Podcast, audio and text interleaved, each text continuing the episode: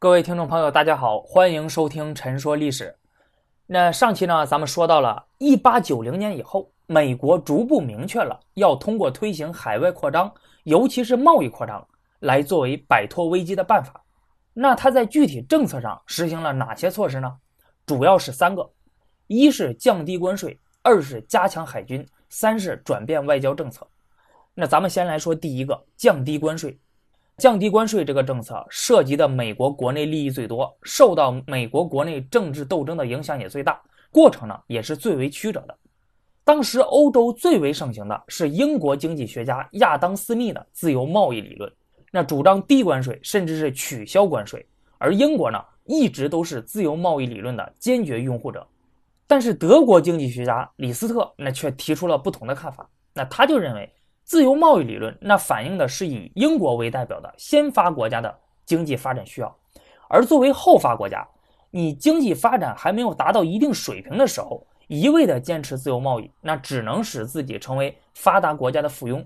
所以呢，他提出了著名的幼稚工业保护论，那认为呢，后发国家发展初期，那应该采取的是贸易保护政策。实行保护性关税，避免外国商品的冲击，以保护本国工业的健康成长。等你发展到经济强国之后，再回到自由贸易的规则中来。而这种理论呢，早在1791年，美国的第一任财政部长汉密尔顿也曾经提出过。那因此呢，在很长的一段时间之内，美国一直实行的都是这种保护性的关税政策，对进出口商品都实行高关税，这促进了美国经济的发展。但是在一八九零年前后呢，美国已经成为了世界工业强国，国内市场已经饱和了，急需扩大出口。这样的话，高关税政策就会阻碍美国和其他国家的贸易。因此呢，有一些人希望能够降低关税。而且在这些人看来，美国正在从一个农产品出口大国转变为一个工业制成品出口大国。那未来国家的力量在工业而不在农业。那他们看到了，一方面。美国超大规模的农产品出口难以持续啊，因为美国国内的人口在不断的增长，而可开垦的土地呢是在减少的。那同时呢，还将面临来自俄罗斯、阿根廷等国家的农产品的竞争。那另一方面，美国的制造业发展异常迅速，并且出现了大量的过剩啊，因而长期来看呢，美国将会变成制成品的出口国。在这种情况下，降低关税，特别是原材料的关税。会使国内工业制成品的成本降低，出口价格也会降低，所以呢，会有利于在国外市场上的竞争啊。那当然，这样做的话也有弊端，那就是国内同样生产棉花呀、羊毛啊等这些原材料的企业，那就会受到冲击。但是在这些人眼中看来，他们已经想好了，那就是要牺牲农业来成就工业。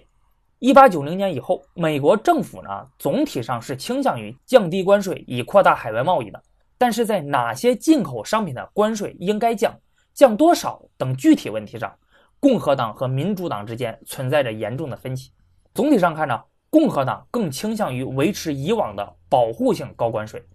只对部分商品的关税进行调整；而民主党则倾向于全面取消保护性关税，而推动自由贸易。那不过呢，很多人的这种分歧，那在很大程度上其实是源于分属的党派不同。而不是对关税问题本身的认识。当时就有人指出说，美国绝大多数人那因为是共和党人，所以才赞成保护性关税，而不是由于赞成保护性关税才成为共和党人。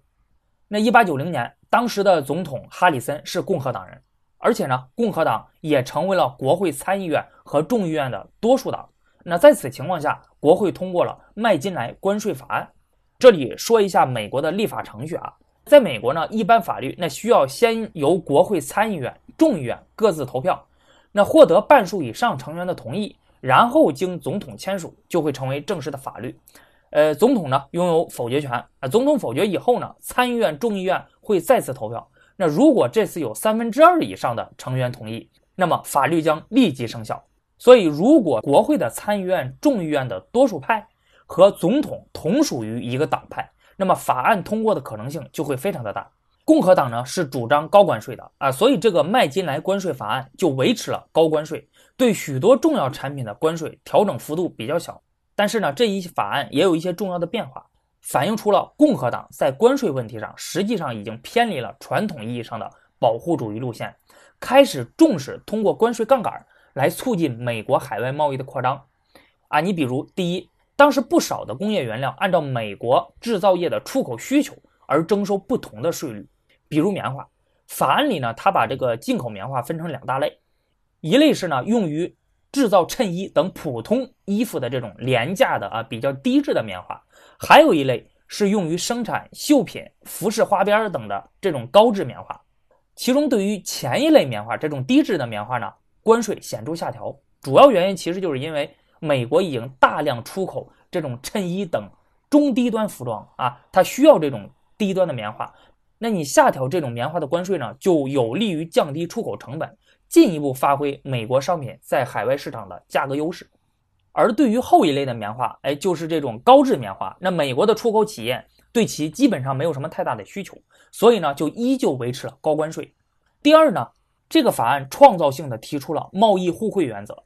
简单来说啊，就是如果相关贸易伙伴国家降低了美国商品啊，尤其是美国国内大量制造的。廉价工业品和主要农产品的这种进口税，那美国也将会降低该国商品，主要是原材料它的进口税。那有一些商品呢，它的关税将会全免，贸易互惠就互惠互利。但是呢，如果相应的国家违反了协定，那对美国商品增收关税了啊，美国总统就会有权对该国向美国出口的商品重新增加关税。说白了就是。你降低我的关税，我就会降低你的关税啊！如果你增加了我的关税呢，我就会增加你的关税。那到一八九二年的时候，美国已经与多个国家签订了互惠条约，包括巴西、尼加拉瓜、洪都拉斯啊等拉美国家，还有英国、西班牙在拉美的一些殖民地。从这里我们可以看得出来，美国实施互惠贸易的目标指向非常的明确，就是要占领拉美地区的市场。促进拉美国家在经济上疏远欧洲，并且进入美国的战略轨道。这个法案呢，在当时共和党的眼中看来，哎，已经很不错了啊。但是呢，在主张低关税的民主党看来，麦金莱关税法案在关税方面的调整力度还不够啊，所以他们就一直想着要把这个关税法案给废掉，制定一个新的。那一八九零年十一月呢，民主党在国会众议院占据了多数。一八九二年的时候，民主党人克利夫兰竞选成功美国总统，这就使得民主党有条件和有能力开始制定新的关税法案。那由于共和党当时还占据着国会参议院的多数啊，所以在经过双方的这种争论妥协之后呢，在一八九四年通过了新的关税法案——威尔逊·戈尔曼关税法案。这个法案虽然整体上啊没有达到民主党当初的要求，因为有这种互相的妥协。但是呢，却进一步降低了关税，向着撤销保护性关税的方向迈出了重要一步。新的这个关税法案实行仅仅一年之后，美国的商品出口就出现了比较大的变化。例如，这种对羊毛进口免税的政策，那使美国的羊毛制成品的国际竞争力大增。它在1895年的出口总额要比历史最高纪录都要高出一倍多。那与此同时呢，美国的整个出口贸易结构也在发生变化。美国制造业的出口已经超过了传统的农产品出口，工业产品将成为美国未来出口贸易的主要部分。那面对这种发展趋势，威尔逊·戈尔曼关税法案中所体现的理念显得越来越顺应潮流。美国在1894年以后对外贸易的持续增长，更加是证明了这种低关税的价值。那当然了，美国的这种保护性关税啊，并不是马上就放弃的，那中间呢还有反复，两党之间呢还有不断的争论。但是在有识之士一系列降低关税的努力之下，慢慢的它就形成了一种累积效应，逐步克服了高关税所带来的这种思维的惯性和既得利益集团的阻碍，为美国大量廉价商品冲向国际市场起到了促进作用。到了十九世纪九十年代中期的时候，美国海外贸易扩张的强大势头已经不可逆转了。关于降低关税呢，咱们就说这么多。下面呢，咱们来说一下美国推行海外扩张的第二个具体措施。加强海军，其实早在1881年到1889年这段时间之内，美国已经开始重新发展海军力量了。那当时之所以要发展海军力量啊，并不是来自海外利益拓展的需求，那也不是为了应对某种现实的威胁，而是呢，当时海军的状况实在是太过糟糕了啊，就政府实在是看不下去了。南北战争结束之后，美国海军的发展基本上就是处于停滞的状态。1880年。美国只有四十八艘军舰，而且基本上都已经过时了。总体实力在世界上排名第十二，比当时清朝的海军还要差。你可以想象一下，那当时世界上拥有现代化海军的国家本来就不多，那你排名第十二名，基本上和倒数几名没什么太大的区别了。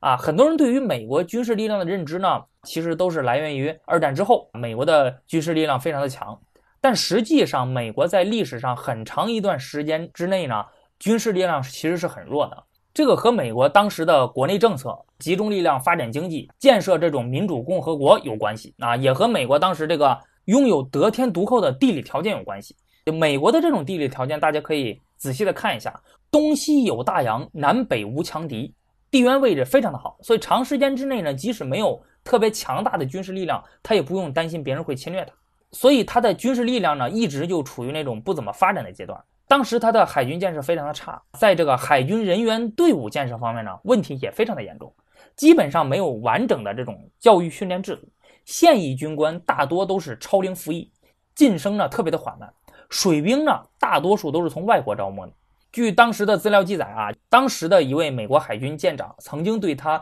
舰上的一百二十八名水兵进行调查。发现呢，只有四十七名是美国人。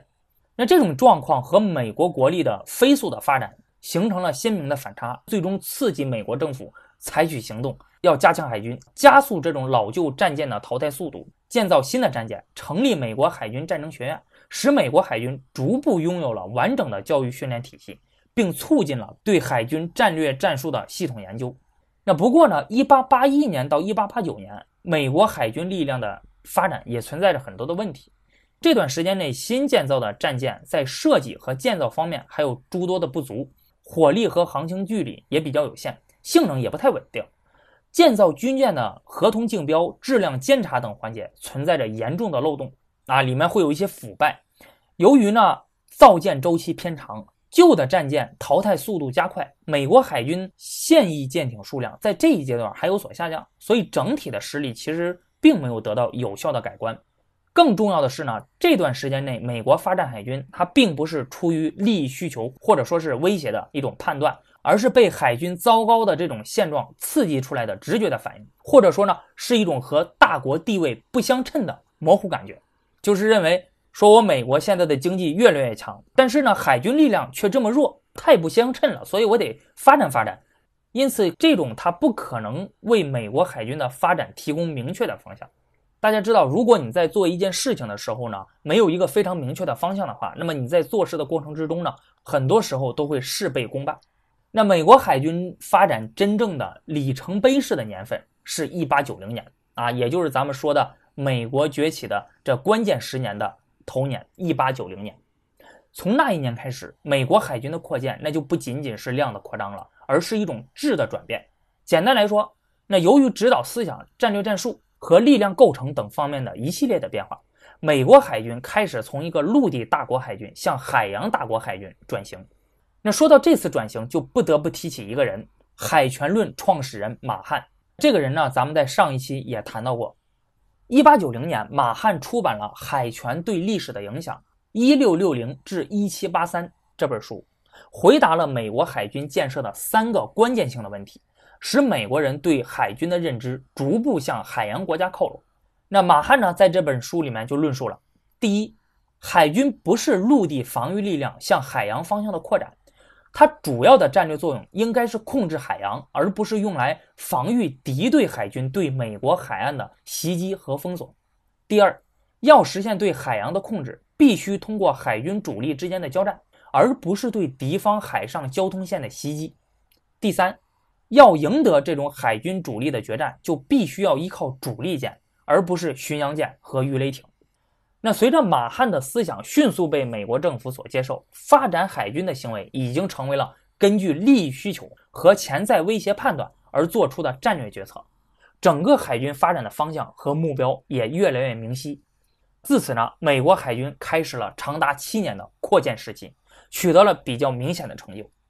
在理念层面呢，美国进一步摆脱了原有的陆地大国的这种思维模式，不再将海军看作陆地防御向海洋方向的延伸，而是更强调海军在保护海上贸易和影响对外政策方面的作用。那这种理念变化也体现在海军的战略战术应用上。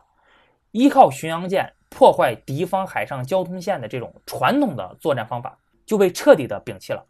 美国海军建设的视角呢，进一步由原来的从陆地看海洋转变为从海洋看海洋，也就是说，要立足海洋本身的角度来审视海军的建设和应用。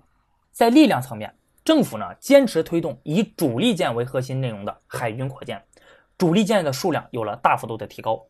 在人事层面呢，海军开始推动实行退休制度和晋升考核制度，加速了军官队伍的淘汰和重组。那同时呢，美国人在整个海军人员构成中的比例也迅速的上升。一八九零年的时候，美国海军中的本国人开始超过了外国人。在制定作战条令和作战计划层面，那美国海军也进一步走向了制度化。海军战争学院开始每年都为美国海军的分舰队啊准备兵棋推演。就通过这种战争模拟来测试海军的战略战术和新技术的运用，这就使得美国海军走上了一条可检验、可评估的道路，大大减少了决策的随意性，对长远发展有着非常重要的意义。同时呢，它也间接的加强了海军参谋机关在拟定作战条令、作战计划方面的能力，提高了海军的整体的效能。另外呢，军舰的设计和建造过程之中也受到了更严格的监督，管理模式也有所改进。为了避免以往军舰建造过程中的腐败和混乱，美国海军部加强了在钢铁企业中的军械检验制度，一定程度上规范了军工关系，也相对保证了军舰的质量。总体上看呢，在这十年里，美国海军的实力有了质的飞跃，并初步实现了从陆地大国海军向海洋大国海军的转型。那美国在这段时间内对海军的发展有一点值得我们注意，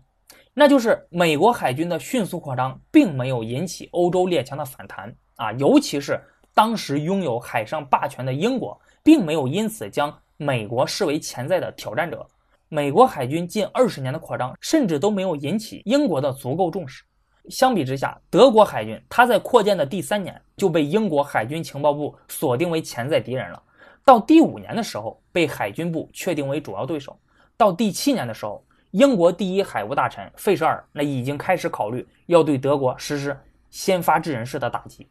那为什么会造成这样的差别呢？按照徐希玉老师的观点啊，美国优越的这种地理位置、强大的实力、英美共同的文化渊源，那是造成这种现象的主要原因。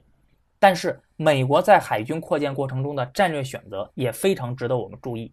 美国的海军扩建一开始就不是针对英国海上霸权的，甚至可以说，美国从未认真考虑过要和英国进行一场海上较量。美国海军它在大西洋方向上是完全处于防御态势的，它的战略构想是以默认英国海军对大西洋的控制为前提的。这一点是与德国海军扩建最大的一个区别。那后者的这个矛头恰恰明确地指向了英国。美国的贸易扩张，它的重点方向是在太平洋和拉美方向。因此呢，这里也是美国海军的战略重点。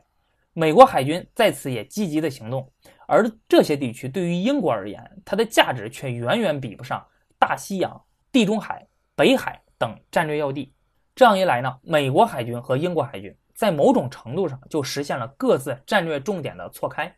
而且呢，即使在美国重点关注的这些地区，它的假想敌也不是英国海军，而是法国、德国以及日本海军。正是因为美国的这种战略选择，最终避免了英国的干涉，为自己赢得了一个比较良好的发展海军力量的环境。好的，这个话题呢，我们就聊到这里。那下一期节目，咱们来说一下美国推行海外扩张的第三个措施——转变外交政策。咱们下期再见。